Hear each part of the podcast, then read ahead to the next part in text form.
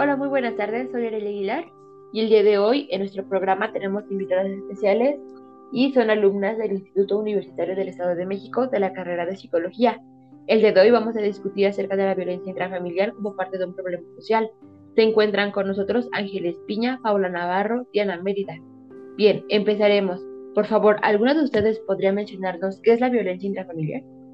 Por supuesto, me gustaría empezar yo y les comento que la violencia intrafamiliar es el conjunto de actos aparentemente de poder u omisión recurrentes dirigidos a dominar, someter, agredir física, psicoemocional o socialmente a cualquier miembro de la familia, tomando en cuenta que el eje central de la violencia es la necesidad de ejercer superioridad, dominio y control sobre otra persona para lograr para lograr su ejercer, ejercer su agresión.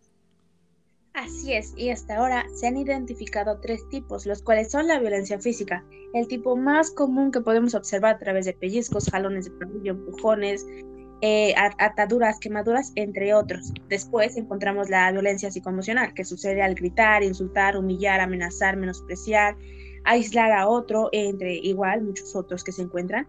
Y bueno, por último también encontramos a la violencia sexual, que como su nombre lo indica, es este, aquella que sucede al forzar a la pareja o algún otro miembro como hijos, sobrinos, a tener relaciones sexuales, tocamientos o cualquier otra actividad sexual. También cabe mencionar que la violencia económica existe y consiste en privar y controlar el acceso a los recursos propios de la víctima, es decir, en interferir a que alguien pueda autoabastecerse con sus propios medios para controlar y obligar a alguien a algo. Gracias. Ahora, ¿cuáles son aquellas causas que originan la violencia intrafamiliar? Una causa muy relevante es la dificultad que tienen los miembros de una familia para solucionar los conflictos entre ellos, principalmente en situaciones de estrés insostenible, aunando las dificultades económicas, laborales y de vivienda. Este estrés puede provocar que se rompa la armonía familiar. Así es, también se encuentra la influencia de factores socioculturales que favorecen la desigualdad entre ciertos grupos sociales, como hombres y mujeres. Perdona que te interrumpa, pero eso último que mencionas no refiere ya a un punto antiguo, así como muy viejo. Sí lo es, sin embargo, permanece vigente la idea de que el hombre es superior a la mujer y al, al resto de los miembros. Aún hay quienes se consideran el jefe de la familia y que debemos mandar eh, y que debe de mandar en esa casa. Así es, el machismo, aunque es una idea tan tradicional, es un problema que aún debemos aminorar para garantizar la salud y calidad de bien en la población. Si estas causas siguen imperando, obtendremos que haya más víctimas que sigan sufriendo daños físicos, emocionales y psíquicos que afectarán, no en todos los casos, pero sí en su mayoría, su funcionalidad en diferentes áreas de la vida. Puede ser desde lo social, escolar o familiar. Claro, claro, al afectar una de esas áreas, pues bueno, ya vuelve a la persona de alguna manera incapaz de establecer o mantener relaciones afectivas, ¿no? Y bueno, eso puede acarrear el sufrir problemas como de autoestima. Por supuesto. si la violencia es ejercida en infantes, podemos encontrar que sufren retraso en su desarrollo y habilidades verbales, que sufran problemas de sueño y alimenticios, déficits en establecer relaciones sociales, aislamiento e incluso llegar a la ansiedad crónica o trastornos de depresión, entre otros. Claro, es muy preocupante al acarrear problemas de este tipo, pueden llegar a desarrollarse nuevos trastornos como estrés postraumático y quizás algunos puedan llegar al consumo de sustancias alcohólicas, entre otros. Gracias. Eh, hasta ahora esto ha sido interesante, sin embargo, ¿podrían comentarnos ahora cuáles son las características que tiene la violencia intrafamiliar para que sea considerado como un problema social? En primer lugar, ya se ha hecho una redefinición de la situación, ocasionando por la acción o la inacción de grupos sociales. Aquí se encuentran serias faltas a la injusticia, a la justicia, perdón, y efectivamente se relaciona con la violencia intrafamiliar, debido a que es común escuchar eh, cómo algunas de las causas o factores asociados a la violencia pueden ser retomados como pretextos para continuar con este comportamiento. Sin embargo, ahora sabemos que encontrarse en una situación desfavorable no significa que debamos eh, comportarnos de forma agresiva. Claro, otra característica importante es que el descontento, el descontento se focaliza en algunos aspectos salientes de la problemática y en algunos puntos de la solución, tratando la violencia intrafamiliar, eh, focalizar el tema de los padres, son un factor importante para que se dé una convivencia la educación y afecto que llevaron los padres en su desarrollo dependerá mucho del trato hacia sus hijos, no dejando de lado que sus hijos podrían seguir con la conducta o también extinguirla. Un punto muy importante es el cómo este tema logra capturar la atención pública, generalmente a través de los medios masivos de comunicación, pues estos han sido una herramienta que ayuda a mantenernos informados, pero también pueden fomentar el aprendizaje de conductas violentas. Por último, me gustaría mencionar que es una característica interesante, es de cómo los problemas influyen en formar grupos de presión que se estructuran y organizan para superar la indiferencia y la oposición, muchos de estos grupos se convierten en movimientos sociales. Gracias. Tomando en cuenta que la violencia intrafamiliar ya es un problema social, ¿podríamos, ¿podrían comentarnos qué tipo de problemas sociales?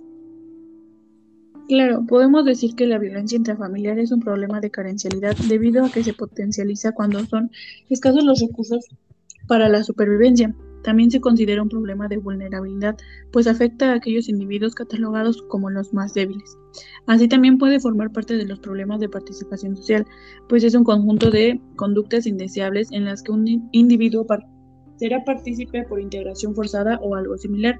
Y finalmente es también parte de un problema de calidad de vida, ya que impide que las personas puedan disfrutar de una vida adecuada.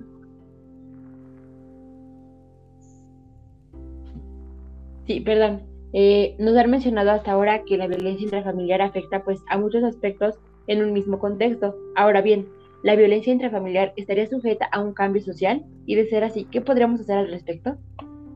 Si me permites, te comento que sí es posible y debemos de tomar en cuenta que se debe trabajar desde las creencias con las que crece un individuo, las cuales se traspasan de generación en generación y posiblemente se haga un cambio si se comienza educando a la comunidad.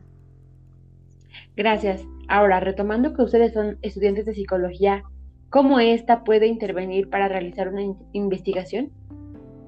Sí, claro. Mira, la labor del psicólogo es una situación de violencia intrafamiliar. Podrá intervenir en procedimientos psicoterapéuticos para que los miembros involucrados donde puedan arreglar conflictos que los lleven a la posición en la que se encuentran, tanto como agresores o como víctimas. Exacto. De igual manera, en primera instancia se toca la educación de forma que las futuras generaciones cambien algunos esquemas conductuales a modo de optar por el diálogo que recurrir a los golpes y rompan este círculo de violencia en el que ellos se encuentran. Y también otra forma podría ser la creación de campañas que sensibilicen a las personas, hacerlos caer en cuenta que no se necesita de la, de la violencia forzosamente para llegar a soluciones y ayudar a fomentar más la comunicación entre un núcleo familiar.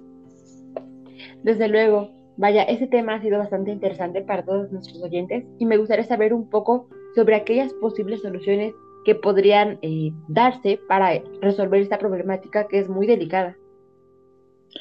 Evidentemente existen muchas posibles soluciones a este tema, sin embargo mencionaremos las más relevantes que serían sensibilizar sobre el tema y concientizar acerca de las consecuencias de la violencia. Para conseguirlo se retoma la creación de campañas de psicoeducación para informar a las personas y de ese modo buscar modificar el esquema de creencias de aquellos miembros que ya han generado alguna vez un acto de violencia. Otro punto importante es, considerar fomentar más el diálogo entre cada integrante de la familia, puesto que antes ya vivimos, ya vimos que una mala comunicación puede proporcionar, propiciar la violencia y que no siempre encontramos barreras de lenguaje y llevamos malos entendidos y en algunos casos generan conflictos más serios. Debemos saber que fortalecer los vínculos afectivos entre los miembros de una familia y enseñando a cada uno la importancia que tiene el crear un ambiente familiar sano y de bienestar sin violencia. Esto desarrollará su capacidad para ser más empáticos y más seguros de sí mismos sin tener que dañar a ningún otro familiar para sentirse mejor o superior. Y por último, el apoyar a miembros de familias que estén pasando por esta situación a través de números telefónicos de emergencia para atenderlos cuando esté sucediendo un evento que atente a su integridad, así como acercarlos a centros de apoyo para resguardarse si han sido víctimas de violencia y asesorarlos con un equipo legal quienes, quienes den seguimiento a sus casos. Muchas gracias. Sin duda alguna esta plática ha sido bastante enriquecedora. Agradezco a las chicas por haber participado en el día de hoy y bueno, Eh, también agradezco a nuestros oyentes que continúan con nosotros, esperando que la información emitida por las alumnas y futuras psicólogas pueda servir de apoyo a las personas que puedan estar pasando por una situación similar. Ahora, como conclusión, podemos decir que la violencia intrafamiliar es un problema antiguo y sin embargo continúa vigente en la actualidad. Muchas veces se piensa que la violencia se ha desarrollado eh, solamente en el momento. Sin embargo, se deja de lado que esas conductas son desarrolladas de generación en generación, pues eh, se inicia eh, al momento de que se inculca desde nuestros padres o incluso desde nuestros abuelos, por lo que para erradicarlo es una tarea bastante compleja, sin embargo no es imposible. Em, ahora, podemos decir que la familia tiene un peso bastante importante, pues si empiezan a practicar el diálogo pueden fortalecer los vínculos y de esta manera respetar los roles cada uno de los integrantes eh, pues le corresponde, creando así un ambiente más adecuado, más sano, con mayor bienestar y con mejores beneficios para el futuro de pues, las personas o los ciudadanos que se encuentren ahí, que tengan o posean una salud mental equilibrada y por ende posean responsabilidad afectiva. Gracias por compartir su espacio y tiempo para dar a conocer lo importante que se debe lo importante que es saber sobre la violencia intrafamiliar, que toda familia debería tener en cuenta y evitar que este problema social vaya en aumento. Les agradezco a ustedes, chicas, y bueno, sin más por decir por ahora, les agradezco a todos. Nos vemos hasta el siguiente capítulo. Muchas gracias.